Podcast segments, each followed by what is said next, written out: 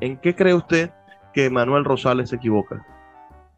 En que no deja generación de relevo en un nuevo tiempo, en que se comporta como un caudillo y que de una manera u otra no termina entendiendo que al salir él va a matar al partido. No está construyendo una persona después de Manuel Rosales. Cuando se calma el bullicio de la ciudad y se van apagando las luces de la casa, se enciende la luz del entendimiento. Desde este momento comienza Puerto de Libros, Librería Radiofónica, programa que contiene todos sus elementos tipo A. Puede ser escuchado por niños, niñas y adolescentes sin la supervisión de padres, madres o representantes. Puerto de Libros, Librería Radiofónica. Este programa llega a ustedes con el patrocinio de Puerto de Libros, librería de autor, ubicada en la vereda del lago y en el Teatro Varal de Maracaibo. Disfruta de los mejores libros a través de su página web puertodelibros.com.be. Sultana del Lago Editores la única editorial venezolana que te ofrece el servicio de impresión bajo demanda para todo el territorio nacional. Conoce más de sus servicios en sultanadelago.com. El alcalde de Chacao, Gustavo Duque, un líder comprometido con la cultura y el conocimiento, dando ejemplos de una nueva forma de hacer política. Síguelo en sus redes sociales, arroba Gustavo Duque Sáez. Bienvenidos a Puerto de Libros, Librería Radiofónica, este espacio que hacemos con tantísimo cariño de lunes a viernes de 9 a 10 de la noche por la Red Nacional de Emisoras Radio Fe y Alegría. 23 emisoras conectadas para llegar a sus hogares con buenos libros. La noche de hoy estaremos conversando con un amigo de la casa, con un hombre que tiene la disposición y la posibilidad de tener conversaciones interesantísimas durante largas horas y que por supuesto es un hombre que por ese talento maravilloso que tiene para la pedagogía, para explicar, para entender las relaciones, se ha dedicado quizá a una de las profesiones más antiguas, que es la ciencia política. La noche de hoy tenemos con nosotros al profesor Jesús Castillo Molleda. Profesor, bienvenido a Puerto de Libros, Librería Radiofónica. Mira, un gustazo compartir contigo este momento, sobre todo porque tú eres una de las personas, y eso hay que decirlo y hay que reconocerlo, que has hecho un gran esfuerzo por el libro impreso, por no perder esa, esa conexión con, la lectura en diferentes áreas de la investigación y sobre todo el esfuerzo que ha hecho en el estado Zulia por mantener esa, ese hilo. Yo recuerdo que antes de conocerte a ti como persona, tú eh, de una manera u otra siempre mantuviste la interconexión de decirle a uno lo importante que es un libro. Y yo agarré unos cuantos libros que tenía en, en mi biblioteca personal sobre historia, ciencias políticas, y sobre geografía y ciencia y tecnología y me los llevé, pero llené, mi vehículo atrás con muchas cajas y CD de películas de política y me los llevé para, para Puertos del Libro. Y allá cuando vi todo lo que estaban haciendo, de verdad dije, este es el sitio ideal para dejar estos libros que sé que van a ser muy, muy útiles. Así que ahora en esta etapa de la conversación, me alegro mucho conversar contigo sobre las ciencias políticas precisamente. Profe, usted nace en el año 1970, un año por demás interesante. Venezuela está en la búsqueda de su nacionalización del petróleo, ahí empiezan los cambios políticos, empieza a configurar aquella Venezuela saudita y, y quizás es un año por demás interesante para nacer porque su adolescencia Ah, va a ser sin duda una adolescencia crítica porque es en esos años 80 donde comienza la crisis, donde está el Viernes Negro, donde empieza la desestabilización política. Háblenos un poco sobre la Venezuela que lo vio nacer. ¿Qué, qué, ¿En qué momento Jesús Castillo Molleda empieza a sentirse venezolano? ¿Cuál es el recuerdo más antiguo de patria que tiene Jesús Castillo Molleda?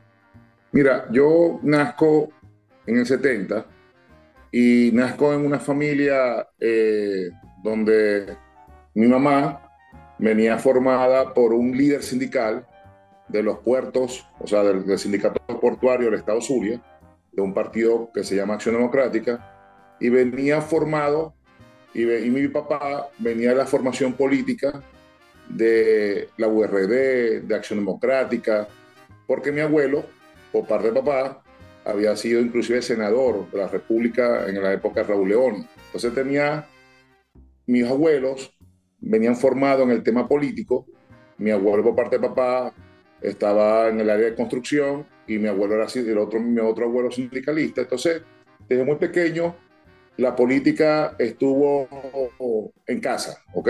En casa presente con mis abuelos y a mí siempre me, me, gustaba muchísimo compartir con mis dos abuelos eh, prácticamente eh, esas visitas dominicales que se hacían a las casas de los abuelos, yo las disfrutaba muchísimo y eh, además me gustaba mucho tertuliar con mi papá sobre el tema político venezolano. Quiere decir que desde muy niño, ¿ok?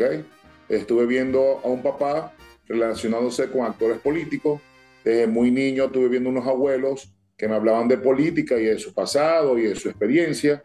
Y eso, por supuesto, me, me, llevó que en casa era muy normal que figuras políticas importantes, desde un concejal a un senador de la República o un gobernador, podían estar sentados en la sala de mi casa o en el comedor de mi casa compartiendo con mi papá y con mi mamá. Y eso, por supuesto, sin ninguna duda, pero eso me, me llevó desde muy niño a escuchar en casa la actividad social. Mi mamá fue una mujer muy activa socialmente eh, dentro de, la ayuda comunitaria, de la ayuda social. Inclusive mi mamá estuvo involucrada con, con, las granjas psiquiátricas del Zulia y mi mamá recogía ropa y recogía alimentos y medicamentos y hacían actividades sociales permanentemente. Y mi papá, bueno, por supuesto, mi papá era corredor de seguro y desde la actividad aseguradora y de la política que mi papá ejercía en profesiones y técnicas democráticas, lo que había era actividad popular y barriada. Y tanto fue así, para terminar esta introducción, que mi papá termina como todo maracucho, o tenían una casa en los Andes, o tenían una casa en, en la playa. En caso de mi familia, tenían una casa en los Andes. Y todos los diciembre, mi papá acostumbraba en su casa, en el estado Trujillo, llevar un San Nicolás para los niños, juguetes, y era compartir, y esa Navidad para nosotros era fabulosa. Yo como siempre fui gordito, eh, entonces yo era asistente de San Nicolás y disfrutaba mucho ese gran momento. Entonces concluyo, desde muy niño vinculado a la política y vinculado a lo social. Así que prácticamente desde mis cuatro o cinco años que ya empiezo a recordar cosas, yo recuerdo mi cumpleaños 5, donde la torta era de abarquito. Desde ahí creo que mi vida comenzó. Y desde ahí te puedo decir hasta el día de hoy que me he formado en el tema de poder trabajar para ayudar a otros, indiferentemente que ese es otro te lo agradezco. Mira, la, la, la política ha terminado siendo en Venezuela quizá un tema que la gente le tiene, le tiene resquemor, miedo, ha separado familias, ha producido cualquier cantidad de crisis emocionales entre, entre los hombres. Pareciese que aquel debate eterno entre adecos y copellanos, bueno, iba, producía rivalidades irreconciliables. El chavismo ha, por supuesto, en su discurso ha, ha, polarizado muchísimo la política. Chávez mismo, aquellos que no están conmigo están contra mí, etcétera, etcétera, etcétera. Pero sabemos que la política es una ciencia, sabemos que la política es eso mismo que usted dice, la vocación de servicio, el poder ayudar al otro, y, la ciudadanía se basa en, política, aquello de que ciudadano viene de chivitas, que, que, es del latín, y política viene de polis, que es ciudad en griego. Entonces estamos emparentados de la ciudadanía y la política. ¿En qué momento Castillo Molleda decide estudiar ciencias políticas, profesionalizarse en el análisis y el estudio de la política, ya no de la acción política de calle, de estar, bueno, repartiendo juguetes o haciendo jornadas sociales, sino de la política como filosofía, como pensamiento, como, como estudio humanista y social. Bueno, mira, eh, como mi papá estaba involucrado a Acción Democrática y mis abuelos tenían esos antecedentes, yo llego y me gradué de bachiller, ¿ok?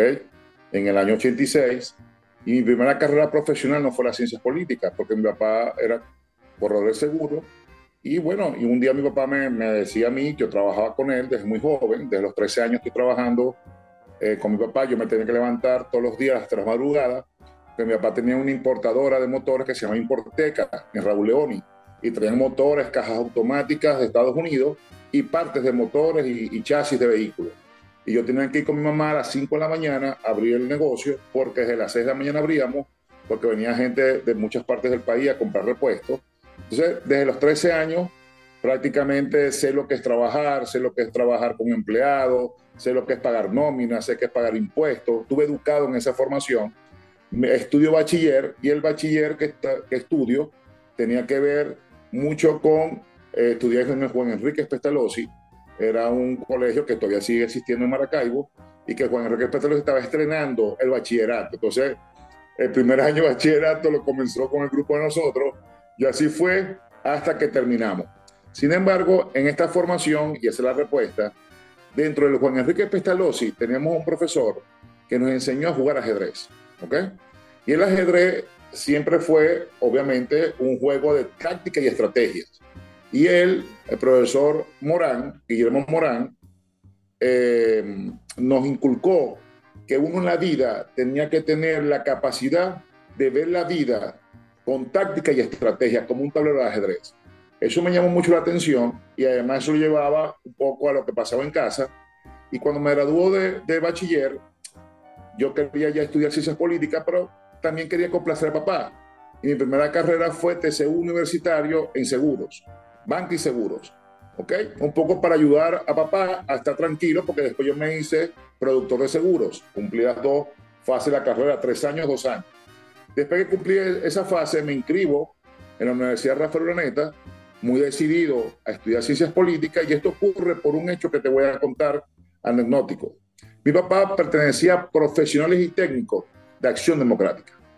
Y había una, había una disputa en el año 88 para las elecciones presidenciales entre Octavio Lepage, en ese momento un representante de la Acción Democrática, y Carlos Andrés Pérez. La disputa interna para ver quién iba a ser candidato presidencial de eh, ese año 88 para las elecciones eh, presidenciales. Mi papá estaba en el lado de Carlos Andrés Pérez. En el antiguo Hotel del Lago, hoy Hotel Tibisay, se hace un gran evento político con Carlos Andrés Pérez. En ese momento Antonio Ledesma era el secretario privado de Carlos Andrés Pérez y mi papá me dice, mira Jesús, quiero llevarte a conocer a Carlos Andrés Pérez y van a tener la oportunidad de tener una tertulia de 30 minutos con Carlos Andrés Pérez. Me llevan a mí y a tres jóvenes más. Y conocemos a Carlos Andrés y Carlos Andrés nos, dijo, nos dice varias cosas, pero en una en particular fue la que a mí me, me animó más conectado con lo que me decían mis abuelos, y me decía, Carlos Andrés dijo en esa conversación, la juventud tiene que asumir la responsabilidad, no de ser un actor pasivo, sino de ser un actor activo en la composición del gobierno, de las políticas públicas, desde lo intelectual a lo activista. Entonces yo entendí ahí que podía, no, no tenía que ser un militante de un partido, no tenía que ser un militante de calle buscando votos, podía desde lo intelectual, desde la ciencia, formarme para ayudar a las políticas públicas, ayudar al gobierno a pensar el gobierno, ¿ok? Y obviamente influenciar en las políticas públicas del Estado. Ahí fue la decisión ya definitiva que iba a estudiar ciencias políticas. Mi papá y mi mamá me apoyaron. En ese momento la única universidad que existía las ciencias políticas era la Universidad Rafael Urdaneta. Ahí estudié de noche y de mañana y en el año 95, el 24 de octubre del 95, obtuve mi título de licenciado en Ciencias Políticas. Habían dos versiones, dos condiciones. En ese momento, licenciado en Ciencias Políticas, mención Administración, y licenciado en Ciencias Políticas, mención Politología. Y yo me gradué en Politología y me hice politólogo. Y bueno, claro. sin ninguna duda, a partir de ese momento ya yo, yo empecé a trabajar y te puedo contar ya esa historia de mi vida. Vamos a hacer una pausa, profesor. Antes de, graduarme ya estaba ejerciendo la política. Ah, vamos a hacer una pausa de dos minutos para escuchar los mensajes de Radio Fe y Alegría, pero a la vuelta me va a contar cómo un hijo de un adeco y con familia adeca termina trabajando en Copey. Ya venimos. Síguenos en arroba Librería Radio. Seguimos siendo la referencia cultural de Venezuela. Nuestro Teatro Municipal, Cultura Chacao, la Orquesta Municipal estuvieron durante todo el año recorriendo el municipio y en nuestra sede del teatro presentando las mejores obras y los mejores eventos del país. También tuvimos nocturneando, recorrimos todo Chacao con una de las mejores actividades que se hacen en el país, donde se mezclan los comercios con los vecinos y las miles de personas que nos visitan. También tuvimos muchos conciertos, actividades deportivas mezcladas con lo cultural, haciendo de Chacao esa referencia, esa referencia segura donde todo el mundo quiere venir a divertirse con la tranquilidad y seguridad de estar en el mejor municipio de Venezuela. El poeta Luis Peroso Cervantes le acompaña en Puerto de Libros, Librería Radiofónica, por Radio Fe y Alegría, con todas las voces.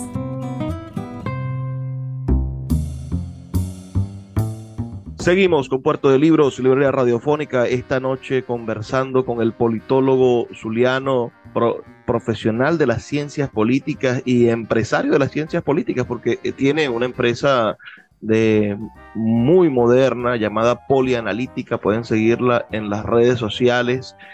todo el tiempo nos están informando con ese carácter, ese rigor científico, con esa, con esa prestancia que tiene una empresa seria en el análisis político, bueno, de, los avances o de, los, de las subidas y bajadas de estos liderazgos o de estas formas de, de pensar el país.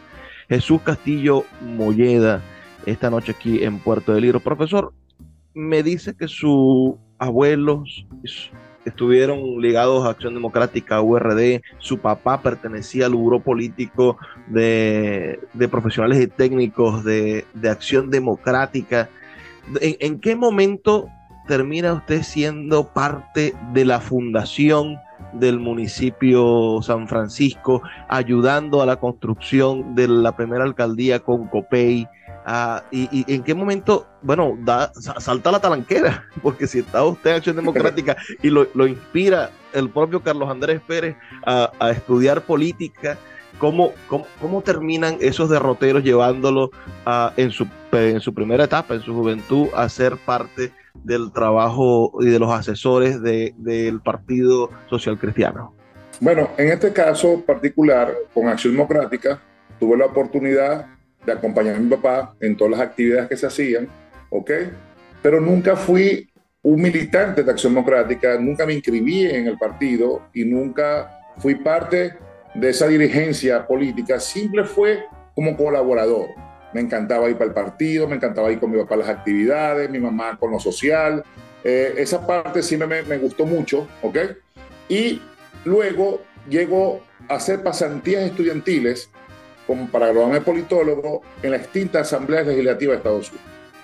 Y la gran sorpresa para mí, que me envían a trabajar en un departamento que se llama comisiones, que eran los asistentes de los diputados y de las comisiones que tenían los diputados. Y había una comisión que estaba discutiendo y debatiendo la división político-territorial del Estado Zulia, ¿ok? Para convertir al Estado Zulia en el año 95, que tenía 17 municipios, para crear cuatro nuevos municipios, que eran el municipio San Francisco, el municipio Simón Bolívar, que era la división de Ciudad Ojeda con Cabimas, en la costa oriental del lago, el municipio Jesús María Semprún, que era la división del municipio Catatumbo, en este caso con los límites de Machiques de Perijá, y el cuarto municipio que se estaba en ese momento disputando en el país era Francisco Javier Pulgar del estado Zulia, que era la división del municipio Colón con el, el municipio Sucre de la costa eh, del sur del lago de Maracaibo. Entonces, eh, yo entro a hacer pasantía en la comisión que estaba el exdiputado Sadi Antonio Vijani González, ¿ok? Y en ese momento presidía en aquel momento la, la Asamblea Legislativa Guillermo Lugo Sarcos, ¿ok? Cuando yo entro a hacer las pasantías. Entonces, nada más y nada menos que me involucran de una vez a trabajar en esa comisión. Estaba el geógrafo profesor Emilio Strauss, estaba el urbanista y politólogo Juan Quintero, entre los asesores, y yo como estaba hablando politólogo, me lanzan ahí y me pongo a trabajar con Sadi Vijani siendo diputado, ¿ok? Me era asistente técnico y un día a Sadi le gustaba mucho el trabajo que yo estaba haciendo a nivel de los informes técnicos de, de todas las reuniones, porque bueno, para eso nos forman los politólogos, ¿ok? Los politólogos tenemos la capacidad de leernos 5.000 páginas y resumirla en dos. Es parte de nuestra formación, por supuesto. Entonces, eso, eso lo enganchó y Sadi me invita a girar con él San Francisco. No me fue difícil porque nosotros somos de San Francisco, ¿ok? Mis abuelos, mi familia, yo me crié en Sierra Maestra en la 13, por Ordécima, y me creé en el barrio Corazón de Jesús. Entonces, bueno, de una manera u otra, empecé a visitar San Francisco con Vijani en una camioneta Samurai negra que pasaba aceite y nos parábamos en todas las esquinas a contar porque San Francisco tiene que ser un municipio autónomo. Entonces yo viví esa experiencia y luego que Sadi Vijani, en el, el, 23 de enero del año 1995, okay, se aprueba en la extinta Asamblea Legislativa la creación de estos cuatro municipios y el 8 de marzo del 95 sale la caseta oficial formal, ya los municipios formados, el Consejo Nacional Electoral del momento autoriza que para las elecciones del 95 había que darle formalidad de alcaldes, en aquel momento representantes de las juntas parroquiales y concejales a estos municipios. Entonces, bueno, me convierto en el asesor político de Sadi Vijani, graduándome ese año de, de, politólogo y entro en un equipo técnico que contrató el alcalde Vijani, donde lo presidía hoy un gran profesor al quien aprecio y respeto mucho, gran asesor político, lo recomiendo mil por ciento al profesor Efraín Rincón. Entonces, nada más y nada menos que el profesor Efraín estaba encargado de hacer los exit poll de cada centro de votación de San Francisco y ahí empiezo yo, por eso que me gusta el tema de las encuestas, de lo cualitativo y lo cuantitativo, porque desde aquel momento empiezo a trabajar con los estudios de opinión pública, que fue una experiencia en San Francisco y luego fue una experiencia en el sur del lago Maracaibo con otra experiencia profesional que te contaré ahora. Pero bueno, esa fue la razón porque entro a trabajar en el partido COPEI, no como militante de COPEI, sino como asesor de Sadi Antonio Vijani González, recién electo en ese momento alcalde del municipio de San Francisco. Me gustaría que, retrocediéramos un poco y habláramos sobre ese trabajo de las comisiones y sobre los municipios, porque yo siento que había mucha fiebre o mucho deseo de, de municipalizar el país pero por ejemplo, esos cuatro municipios que usted está hablando, de esos cuatro municipios solamente es viable San Francisco, supongo, porque el municipio Simón Bolívar no logra recaudar suficientes impuestos para mantener su operación. Lo mismo sucede con Francisco Javier Pulgar o con Catatumbo. La idea de crear municipios, y aquí mm, le pregunto ahora como, como politólogo y toda la experiencia que usted tiene, ¿usted piensa o, cómo, o cómo usted traduce la, la idea de la municipalización. ¿Se puede hacer un, una Venezuela más descentralizada, más municipalizada? O, la experiencia de crear tantos municipios, por ejemplo, en el sur hay 21, pero en Trujillo, que es un poco más pequeño, hay 19, en Falcón hay otro montón de municipios. Esa, creación de municipios que finalmente terminan haciendo aparatos administrativos dependientes del, dinero del Estado para pagar nómina y se convierten en alcaldías que solamente pagan nómina porque no logran recuperar o, cobrar impuestos o desarrollar actividades económicas eficientes, ¿usted cree que la municipalización de la política y la creación de nuevos municipios y la creación de pequeños sectores políticos es viable en Venezuela o debemos de repensarlo en otro sistema político? Mira, totalmente viable, al contrario.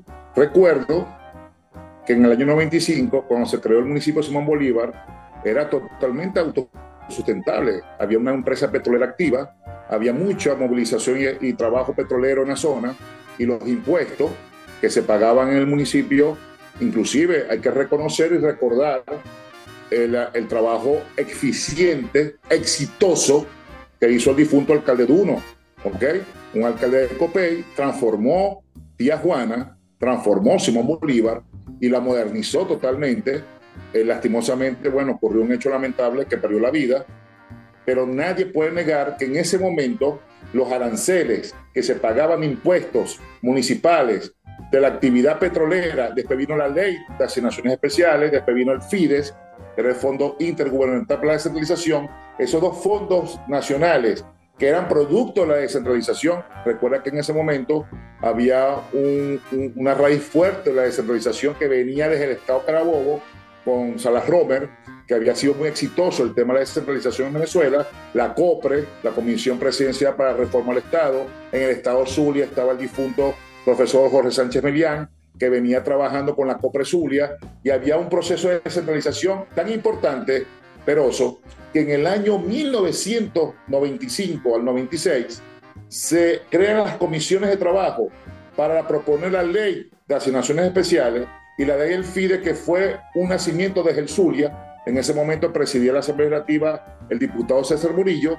y de ahí nacen las comisiones técnicas nacionales para un logro desde la región zuliana hacia los estados y municipios para obtener recursos financieros. Entonces, en aquel momento, tanto Javier Francisco de Pulgar como Jesús María Semprún, como Simón Bolívar y San Francisco eran sustentables, ¿ok? Sin ninguna duda para la creación del 95.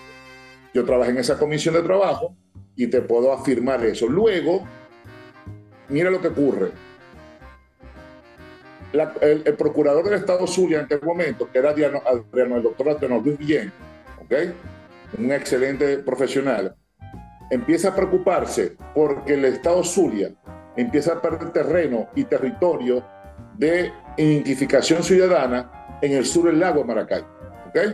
Y sobre todo que los municipios merideños estaban prácticamente invadiendo la corresponsabilidad de los municipios zulianos por la falta de atención gubernamental y la búsqueda hacia el lago Maracaibo, los municipios marideños.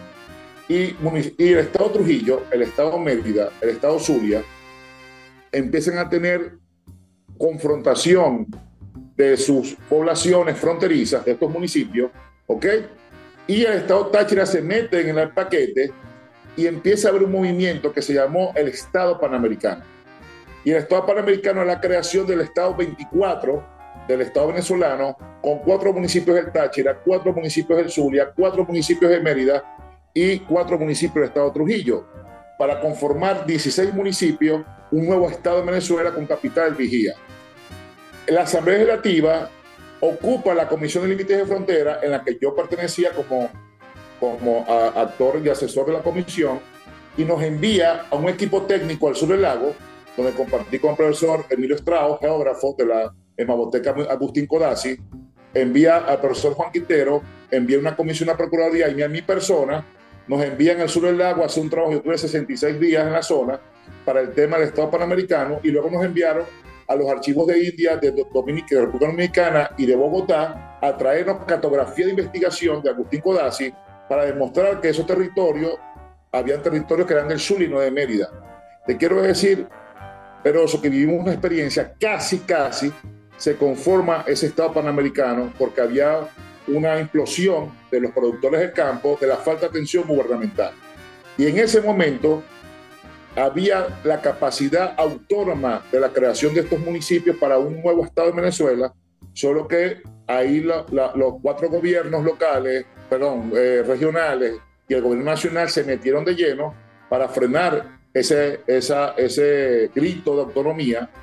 Y es muy importante que en Venezuela, en aquel momento, había que municipalizar más, sobre todo la discusión, el debate de que, que, pasó por la división de San Francisco y lo que debería haber pasado por la división de Maracaibo. Hoy en Venezuela, de los 335 municipios, 186 son totalmente autosustentables, los demás tienen algunos problemas de autonomía es por el tema de los cambios de leyes y el tema del financiamiento. Pero te puedo decir, por ejemplo, que Maracaibo deberá ser un, un municipio dividido por lo menos en unos 3, 4 municipios. Porque el tema de la gobernabilidad territorial tiene que ver mucho con los espacios, tiempo y la capacidad que se tenga de atender los problemas de los ciudadanos. Termino el comentario. es altamente necesario impulsar la municipalización en Venezuela y por eso que el proyecto que se tiene en el gobierno nacional de las comunas y de esos territorios que se tienen en el país era factible a nivel de discusión comunitaria, solo que no era factible porque le querías quitar autonomía a un gobierno local y eso no es, no es aceptable. ¿ok?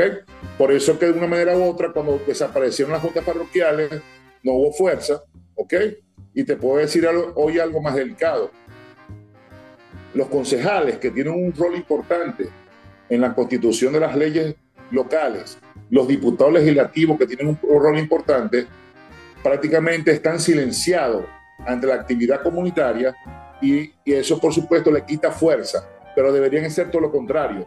Deberían estar impulsando la creación de otros municipios porque Venezuela territorialmente siga teniendo municipios capitales donde dirigirse una comunidad son más de 150 kilómetros y eso no puede ser, pero claro. Profesor, más el poder a la gente. Profesor, vamos a hacer otra pausa de dos minutos para escuchar los mensajes de Radio Fe y Alegría y ya regresamos para que continuemos hablando sobre este asunto de la, de la municipalización. Hay una idea que yo sé que usted ha sido también parte de los asesores, que es la municipalización del IVA, por ejemplo, es decir, que los impuestos Sí. nacionales no sean administrados solamente por el gobierno nacional, sino que puedan hacer más viable la, la creación. Est- estas ideas se configuran a través de la ciencia política. Hoy estamos hablando con un politólogo, con el profesor Jesús Castillo Molleda. Ya volvemos. Escuchas Puerto de Libros con el poeta Luis Peroso Cervantes. Síguenos en Twitter e Instagram como arroba Librería Radio. Sultana del Lago Editores es una empresa zuliana de servicios editoriales. Nuestro catálogo tiene más de 100 títulos de autores nacionales e internacionales. Además, somos la única editorial que presta servicios de impresión bajo demanda en Maracaibo. No necesitas invertir en grandes tirajes. Tus lectores pedirán tu libro, nosotros lo imprimiremos y tú obtendrás regalías. Por ello, también editamos internacionalmente en Amazon y Google Play Books. Conoce más en nuestra nueva página web www.sultanadelago.com o siguiéndonos en Instagram como arroba sultana del lago. El poeta Luis Peroso Cervantes le acompaña en Puerto de Libros, Librería Radiofónica, por Radio Fe y Alegría, con todas las voces. Seguimos en Puerto de Libros, Librería Radiofónica, esta noche conversando con el politólogo Jesús Castillo Molleda, socio fundador de Polianalítica. Les recomiendo de verdad que busquen esta, esta empresa, esta, esta consultora política en, en las redes sociales y puedan nutrirse de la información, de las encuestas, de los análisis interesantísimos que hacen día tras día y también las redes sociales del profesor Castillo Molleda, que, quien también tiene una forma particular de mostrar sus opiniones día a día en las entrevistas y en los espacios donde, donde se encuentra. Profesor, en Venezuela, el siglo XXI, el chavismo, el movimiento chavista, es decir, el, el, el, movimiento de esa izquierda revolucionaria, de esos militares llegados al poder, la idea de la unión cívico-militar, la nueva constitución, todos estos cambios que hemos vivido en los últimos 20 años, 25 años, ¿cree usted que, que hay un saldo positivo o un saldo negativo? ¿Cómo ve usted la, la realidad venezolana hoy en el 2023, más allá del problema económico, hablemoslo en cuanto al empoderamiento político. ¿Cree usted que la gente está más vinculada políticamente, que la política ahora está más relacionada con el ciudadano, que la constitución sí se lleva a, buen término, la constitución fue un, fue un acierto, un desacierto? ¿Cómo, ¿Cómo podría evaluar, claro, a grosso modo, el, el derrotero político venezolano de estos primeros 23 años del siglo? Mira, te voy a hablar de lo positivo. Lo positivo fue que cuando se presentó un proyecto constituyente para la reforma de la Constitución del 99, se toma en cuenta el proceso de la iniciativa del ciudadano para ejercer función de Contraloría Pública, para poder participar en las políticas públicas gubernamentales. Se crea el Consejo Federal de Gobierno, el Consejo Estatal de Planificación y Políticas Públicas y el Consejo Local de Políticas Públicas, tres instancias de planificación y ejecución de políticas públicas para que el ciudadano pudiera participar. También se crea la necesidad de discutir y debatir el presupuesto con la gente, lo que se conoce como el presupuesto participativo. Se le da fuerza al sistema de la ciencia y tecnología, la soberanía del territorio y de una manera u otra, lo único que no fue positivo en ese momento fue que hubo la Cámara bicameral desaparece y desaparece la Cámara del Senado muy necesaria para el crecimiento y la aprobación de leyes en el país. Entonces, esos aspectos fueron positivos porque le empezó, se empezó a darle más función al ciudadano en su rol de participación, porque antes en la Constitución del 61 solo estaba el proceso del cabildo como proceso de participación y se le da fuerza formalmente a la participación ciudadana. ¿ok? ¿Qué, no, ¿Qué fue lo negativo? Lo negativo fue que se convierte en un gobierno prácticamente a veces militarista, a veces autoritario, a veces eh, eh, era un gobierno confuso en cuanto a su discurso y acción. Por una parte decía que quería dar el poder al pueblo y por otra parte prácticamente expropiaban empresas. Por una parte decían que había que descentralizar un proceso de participación ciudadana y por otra parte democráticamente te nombraban a funcionarios y prácticamente engrosaron la administración pública, que fue una promesa que se hizo, que era reducir para todo el Estado y reducir el nepotismo y el amiguismo. Y fue todo lo contrario. Se pasó de 32 ministerios a 48, a 116 viceministerios y se engrosó el nepotismo, donde familiares y amigos estaban en el poder, el amiguismo y obviamente la presencia militar en, en, la ejecución de las políticas públicas, el famoso Plan Bolívar 2000, el tema de la PDVSA social, y de una manera u otra se distorsionó prácticamente el esfuerzo que se tenía que dar sobre la descentralización, se quitan las juntas parroquiales, se empieza a intentar asfixiar a los gobiernos locales y regionales, se quita el FIDE y se quita la ley de acciones especiales, se concentra más el poder de ese impuesto a valor agregado hacia el poder central, repartición de menos recursos hacia los 335 municipios y 23 estados, y prácticamente se convierte un gobierno centralista, donde las decisiones las toma Caracas, y prácticamente si tú no estás conmigo, no participa en los recursos financieros. Termino el comentario. En este caso, eso le hizo mucho daño a la descentralización, a la autonomía, al crecimiento local, al crecimiento regional y la toma de decisiones. Y en paralelo le quisieron dar el poder municipal a los consejos comunales que se convirtieron muchos en fuentes de corrupción porque recibían dinero sin control social, recibían dinero sin planificación y bueno, y una manera u otra eso descontroló realmente el proceso de los planes de desarrollo locales y, y del PEDUL para poder desarrollar urbanísticamente un municipio, tanto las zonas rurales y en las zonas urbanas de Venezuela. Eh, decía el político Teodoro Pekov, llamaba a Chávez Chacumbele, él, él solito se mató. ¿Tenía la posibilidad Chávez de haber cambiado la historia de Venezuela? Totalmente. Mira, Chávez tenía tanto, pero tanta fuerza, que el recién electo en el año 98 se atrevió a ser una constituyente y se atrevió a hacer unas elecciones generales en el 2000. Pero ya en el 2002 su proyecto se había agotado, ¿ok?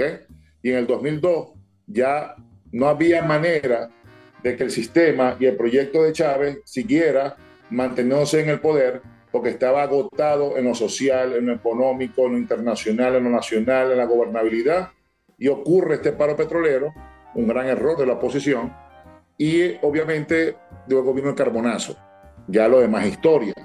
Entonces, en ese momento, sin ninguna duda, había que reflexionar por qué se llegó a un millón de personas en las calles pidiendo la renuncia de Chávez, por qué se llegó a un paro petrolero y por qué después de ese proceso ¿ok? No se rectificó hacia hacer mejor planes de gobierno, sino que lo que se volvió fue un gobierno más populista, cuando nacieron los programas sociales y nacieron las misiones en, el, 2004, hacia un proceso de revocación del mandato, que es lo que se estaba defendiendo en ese, en ese momento. Entonces, bueno, sin ninguna duda, la gran oportunidad que tuvo Hugo Chávez Fría de transformar la Venezuela hacia lo social, hacia la equidad social, hacia la igualdad, prácticamente fue un proyecto que lo aprovecharon otros y quizás hasta la reelección indefinida la aprovechó poco Chávez porque no le dio mucho tiempo. Entonces, sin ninguna duda, eh, se empezó una, un debate entre ricos y pobres, entre la división de la familia, entre los escuálidos y entre prácticamente si no estás conmigo no estás con nadie. Y eso, por supuesto, lo que hizo fue que confrontó un país y nadie estaba pensando en políticas públicas, en la planificación del Estado, en, en la protección de la propiedad privada, en la producción agrícola, piscícola y pecuaria, en el fortalecimiento petrolero, energético y cómo involucrar a Venezuela en la competitividad internacional para mejorar los indicadores económicos, para mejorar las reservas internacionales y para convertir a Venezuela en una potencia. Eso prácticamente se perdió y todos estos años se han convertido en un debate de desde tú para ponerme yo y ya, y ya el gobierno entre Hugo Chávez y Nicolás Maduro tiene 24 años en el poder.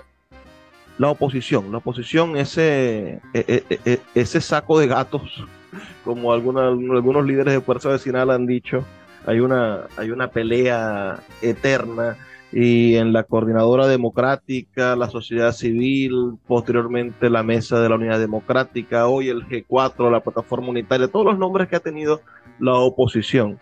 Alguien me decía, la oposición al radicalizarse ha producido que se radicalice el gobierno. La oposición ha orillado al, al gobierno a que viole la constitución, a, que, a que se defienda de maneras que son irregulares. ¿Usted cree que, que la falta de una dirección política de la oposición ha hecho que el chavismo muestre los colmillos o el chavismo siempre ha sido esa especie de bestia dispuesta a, a no, a, no dejar el poder por ninguna forma y, y, la oposición simplemente, bueno, ha tomado las decisiones que ha necesitado o ha creído acordes en algún momento y siempre le han salido mal porque el chavismo no está dispuesto a ceder el poder. Cuando Chávez llega al poder, llega porque la Cuarta República falló.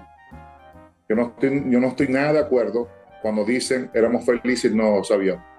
No podíamos haber sido felices porque si hubiéramos sido felices, Hugo Chávez no hubiese llegado al poder. Que por cierto, en la elección del 98, la abstención electoral fue de 43%.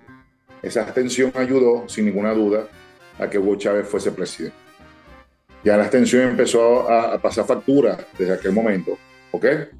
Y la oposición, el gobierno, la oposición no acorraló nunca al gobierno. La oposición lo que intentó, en este caso, fue salirse de un problema cuando la gran oposición del país apoyó a que llegara Hugo Chávez Frías al poder. Entonces, en ese momento, nace el gobierno de Chávez, desde que gana la elección en diciembre del año 98, nace prácticamente en conflicto y en defensa propia porque la oposición empezó a atacar desde temprano y el gobierno empezó a defenderse desde temprano. Chávez militar, Chávez con una gran capacidad de comunicación y Chávez como el dios de que todo lo iba a cambiar y que mucha gente inclusive creía que iba a ser como Pérez Jiménez, iba a transformar la infraestructura del país, iba a poner orden en el, en el país y que venía la abundancia en Venezuela, por supuesto empezó a fallar en su manera de gobernar empezó a expropiar propiedades y empezó a prácticamente a, a, pasar por encima de todo el mundo y se aisló del mundo completamente en este proceso. Y fue cuando la oposición política del país pensó que había una oportunidad de darle un golpe a, a, Chávez y lo puso en jaque, solo que no contaron con la capacidad de resistencia del gobierno de Chávez y además no contaron tampoco con la poca capacidad de inteligencia y estrategia y táctica de la oposición cuando lograron quebrar a Hugo Chávez Fría tanto que salió una carta de renuncia presentada por su ministro de Defensa. Entonces, en este caso particular, hubo una gran oportunidad nuevamente en la oposición, que fue el 2005, con las elecciones parlamentarias, no participaron, luego le ganan al gobierno en la reforma constitucional del 2007, luego vienen las elecciones municipales del 2008, no aprovechan ese gran momento de crecimiento Luego el gobierno le juega jaque el 15 de febrero de 2009 con la reforma constitucional de la reelección indefinida. Luego vienen las elecciones parlamentarias del 2010, la oposición vuelve a participar en este caso, pero no le fue tan bien porque había dejado el espacio. Nace la Colonia Democrática, deciden unas primarias y se enfrentan a Chávez en el 2012 en esas famosas elecciones del 7 de octubre contra Capriles y Chávez. Ahí, Peroso, la oposición no supo leer ese momento electoral. Creció en dos millones de electores la oposición. Creció en todas las regiones del país. Y a pesar que Hugo Chávez gana la elección, Hugo Chávez ya venía enfrentando problemas de salud seriamente y fue aquel famoso 8 de diciembre del año 2012 cuando Chávez sale con Diosdado y con Nicolás Maduro diciéndole al país, si no aparezco más, apoyen a Nicolás Maduro. vamos a hacer una pausa. Tenemos que escuchar los mensajes de Radio Fe y Alegría, pero ahora viene el, el bisel, ¿no? Del, de, de, la puerta o del, o del vidrio. Maduro, Chávez, estas diferencias y el, y el, futuro de Latinoamérica que se avisora rojo porque hay muchos gobiernos de izquierda. Ya volvemos con más de Puerto de Libros, claro que sí. radiofónica. Síguenos en arroba Librería Radio. Puerto de Libros, librería de autor, la librería que estás buscando. Te invita a visitar sus dos sedes en el Teatro Varal de Maracaibo y en la Vereda del Lago. Dos cautivadores espacios donde podrás entrar en contacto con la literatura, con el arte, con todos los conocimientos de la humanidad a través del instrumento maravilloso que es el libro. Abiertos de lunes a domingo. Consulta sus redes sociales arroba puerto de libros o su página web www.puertodelibros.com be donde encontrarás la tienda virtual más grande de libros de Venezuela. Puerto de Libros, librería de autor, la librería que estás buscando. Si te gusta nuestro programa, puedes apoyarlo con un pequeño aporte mensual de 2 dólares. Un acto de micromecenazgo puede mantener en línea nuestro programa a través de nuestras plataformas virtuales y de la Red Nacional de Emisoras Radio Fe y Alegría. Sé parte de la manera en la que transformamos la realidad y el pensamiento a través de la literatura.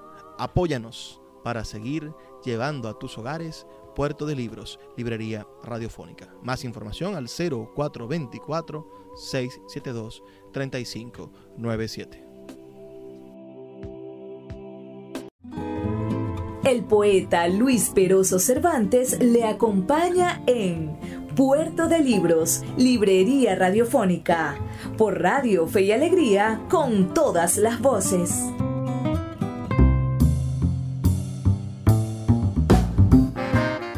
Seguimos en Puerto de Libros, Librería Radiofónica esta noche, ya en nuestro último segmento, conversando con el politólogo Jesús Castillo Molleda, socio fundador de la empresa de consultoría política Polianalítica y que ustedes pueden consultar, pueden revisar, pueden seguir a través de sus redes sociales.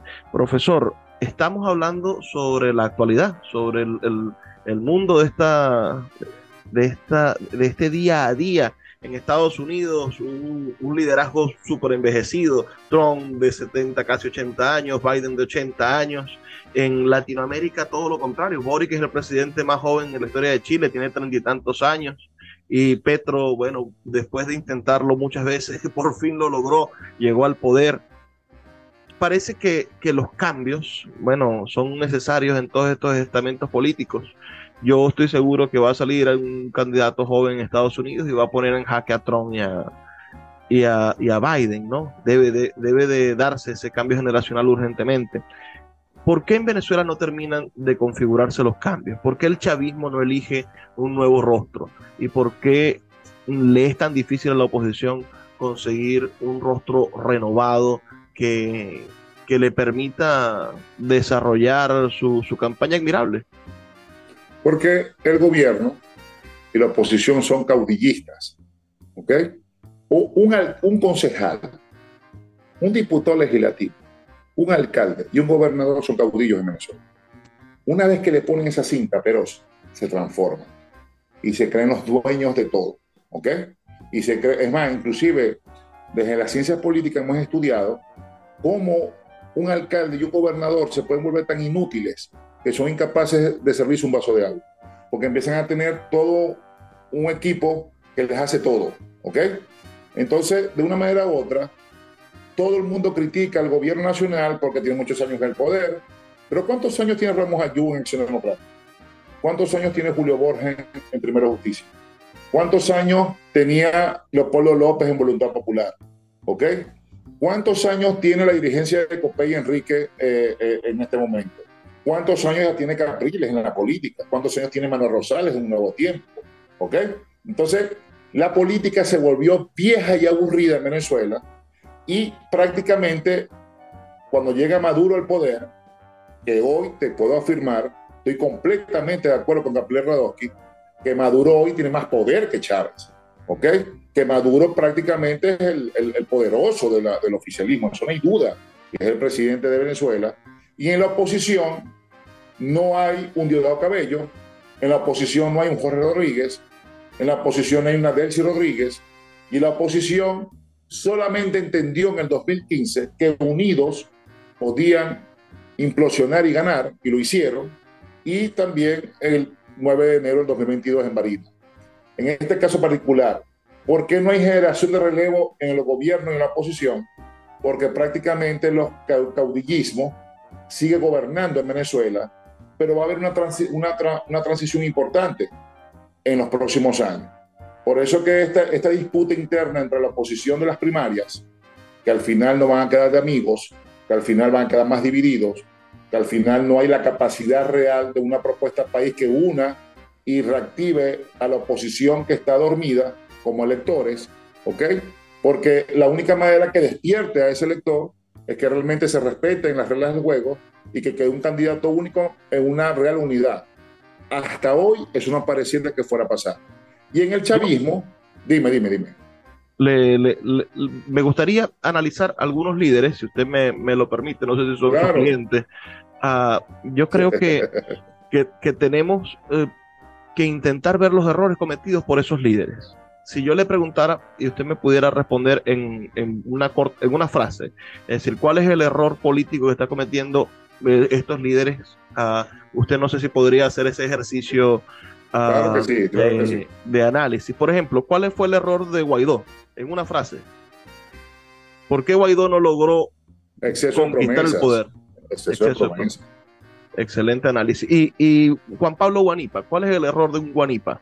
No haber asumido la gobernación en el 2017 cuando ganó. Eso fue mortal, claro que sí. El, el Falcón, Henry Falcón. No continuó su proyecto, simplemente fracasó en la reelección y simplemente no se fue, a, se fue a una elección presidencial y su gran error fue que el mismo día del 20 de mayo del 2018 llamó fraude y cantó fraude a la elección presidencial. Eso fue un gran error de Henry Falcón.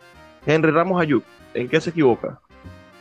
En, en, que sigue queriendo controlar un partido que está ya descontrolado. Estupendo. ¿Qué, qué pasa con, con un hombre como Julio Borges? ¿Por qué está desfigurado de la política nacional? Porque se fue del país.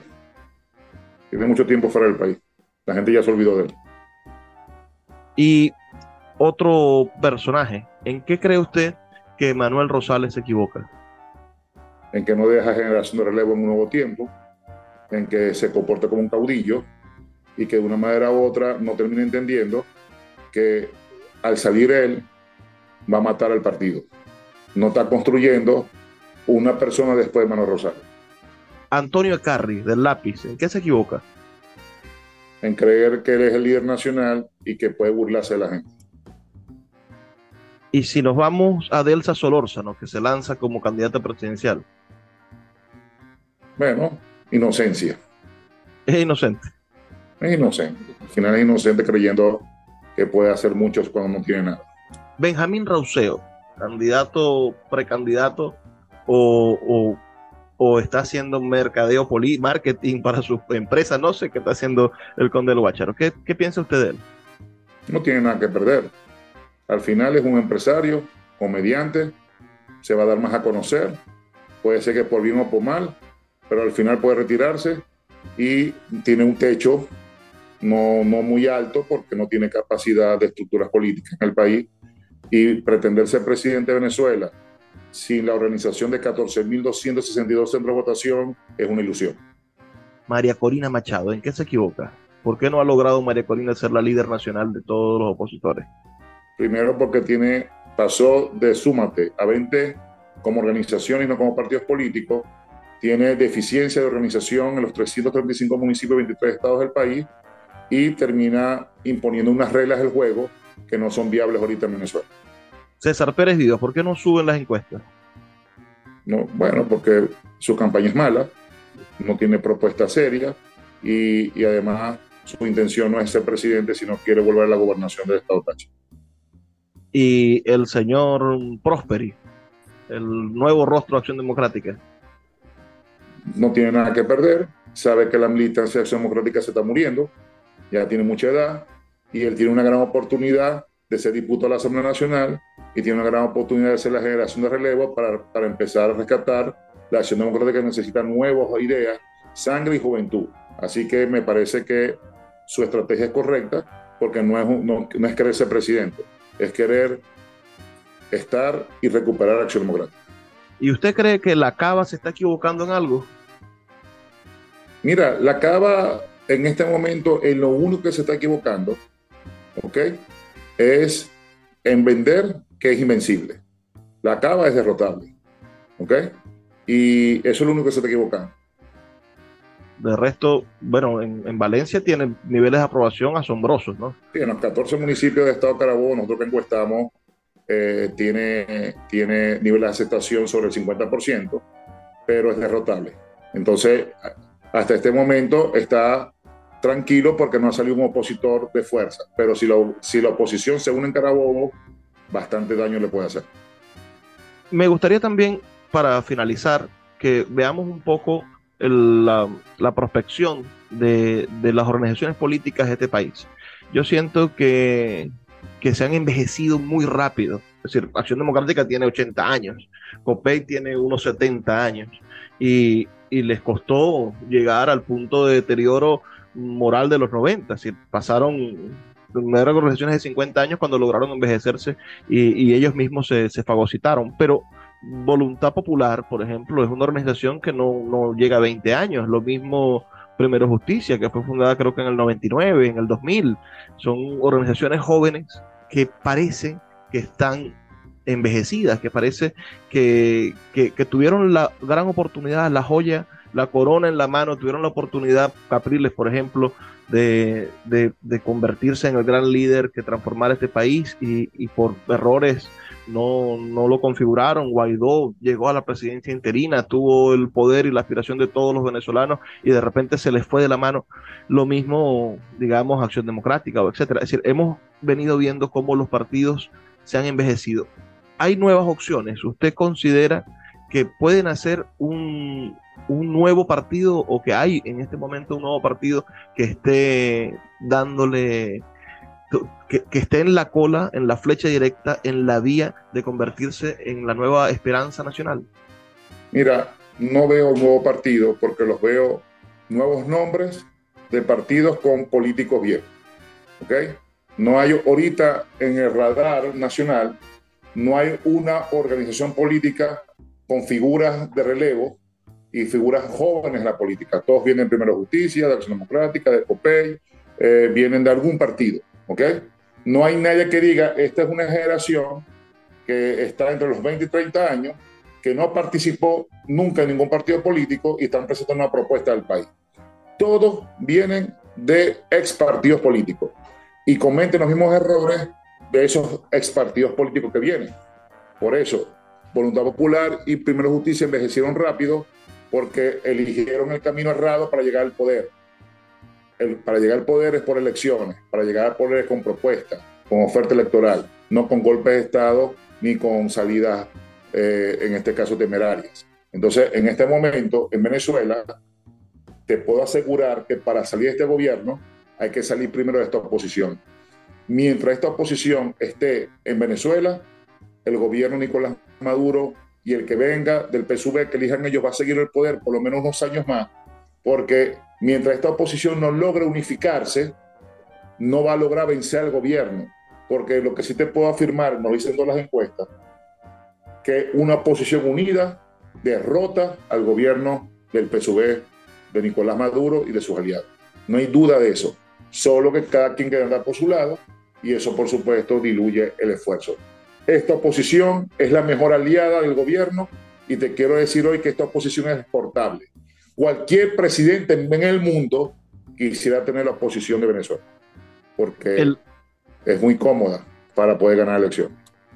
Este, este país se, se está curando de alguna manera. La gente ha aprendido que es con trabajo y no con bonos con lo que se sobrevive y haber aprendido eso creo que es fundamental, fue el golpe, el, golpe necesario. Ah, pero, ¿cómo haremos, y usted es un profesional de la ciencia política, ¿cómo haremos nosotros para construir una nueva esperanza? ¿Siente usted que tiene que ser el ciudadano o, o posiblemente ese 22 de octubre, el día de las elecciones primarias, se pueda configurar un nombre de un hombre o una mujer que le dé la vuelta al país, que le dé la vuelta a este destino tan terrible que estamos viviendo? Mira, lamentablemente para los, los que quieren aspirar a la presidencia de la República, todavía se van a encontrar con un ciudadano populista, un ciudadano que le gusta un bono, un ciudadano que le gusta que le regalen las cosas, un ciudadano corrupto, un ciudadano piraña que se comen entre sí, porque así lo acostumbró la clase política. ¿Ok? Hoy en Venezuela la administración pública que es mal pagada no termina renunciando masivamente, pues cualquier funcionario público que tenga la capacidad de obtener un recurso adicional desde su puesto de trabajo se va a quedar ahí, no por el salario. Y hay muchos funcionarios públicos que todavía tienen esperanza en la jubilación. Te resumo diciendo esto. En la Venezuela de hoy, aunque el ciudadano pida orden y pida mejores servicios públicos y pida mejor gobierno, el ciudadano de hoy no está en capacidad de ser muy ordenado, de pagar los servicios públicos y de querer tener un gobierno que lo sancione si se traga un semáforo, de un gobierno que le cobre los impuestos y de un gobierno que ponga autoridad dentro del ejercicio del poder. Aquí este es un país donde todavía la gente le gusta llamar a un amigo con un carnet político o con un carnet de una alcaldía, de una gobernación para que arregle un problema en la gestoría. Entonces, el proceso educativo del político y del ciudadano no es a corto plazo. Por eso, desde aquí al 2024 la elección no va a ser muy diferente a las elecciones pasadas. Si hoy en Venezuela Benjamín Raseu, que ha estudiado y que es gerente público, quizás va a tener muchos choques porque se va a encontrar con una clase social que no, que no va a permitir o que no le gustaría que él llegara porque ya ellos tienen su estatus. ¿ok? Las clases populares, la oposición no entra. Entonces las clases populares las acostumbraron a migajas y la acostumbraron a bonos, como tú decías, y la acostumbraron a una bolsa clara. Y obviamente la, la, la, oposición en el país no tiene unificación de esfuerzos nacionales y recuerden que Venezuela no es la capital, Venezuela es 335 municipios donde hay fronteras, donde hay fundos, granjas, haciendas, atos, ríos, mares, donde hay una población que es compleja de atender y la única manera de poder transformar el país es que el, el líder termine convenciendo a la gente que es capaz de hacerlo y la gente sea capaz de hacer el cambio fundamental. No lo veo a corto plazo. Ninguno de los candidatos que están hoy en las primarias lo veo con esa capacidad de transformación. Y por supuesto Nicolás Maduro no, no es la persona para transformar un país en innovador y en productivo. Este es un trabajo del ciudadano en general que hasta ahorita ha venido demostrando que los cambios fundamentales y positivos en la economía de este país que tenemos hoy no son políticas gubernamentales, son inversiones privadas y, la, y el compromiso de cada venezolano que abre la Santa María todos los días para echarle pichón, como vos y como yo, que creemos en esta vaina y le estamos siguiendo echando pichón a todo lo que estamos haciendo. Bueno, escucharon a nuestro invitado de la noche de hoy, Jesús Castillo Molleda, Polianalítica, es su empresa. Profesor, por favor, denos sus redes sociales para que quienes nos escuchan lo puedan seguir. Bueno, nos pueden eh, visitar por la www.polianalíticabe.com, nuestra página web, nuestras redes sociales en Instagram, arroba polianalítica, en Twitter, arroba polianalítica, y mis redes sociales en Twitter, en Instagram y en, y en Facebook es arroba Castillo Molleda, el Molleda con doble L. Estamos completamente a las órdenes. Nosotros de Polinalítica somos una empresa de análisis político nacional, estudios de opinión pública y asesoramos gobierno en funciones y campañas electorales. Somos una empresa zuliana, apéndice de lo que era la Fundación Zulia Productivo y ahora estamos en todo el país. Siempre la orden. Para ustedes que nos han escuchado, el agradecimiento profundo. Les recuerdo que los acompañamos de lunes a viernes de 9 a 10 de la noche por la Red Nacional de Emisoras Radio Fe y Alegría. Trabajo para ustedes Luis Peroso Cervantes. Por favor, sean felices, lean poesía.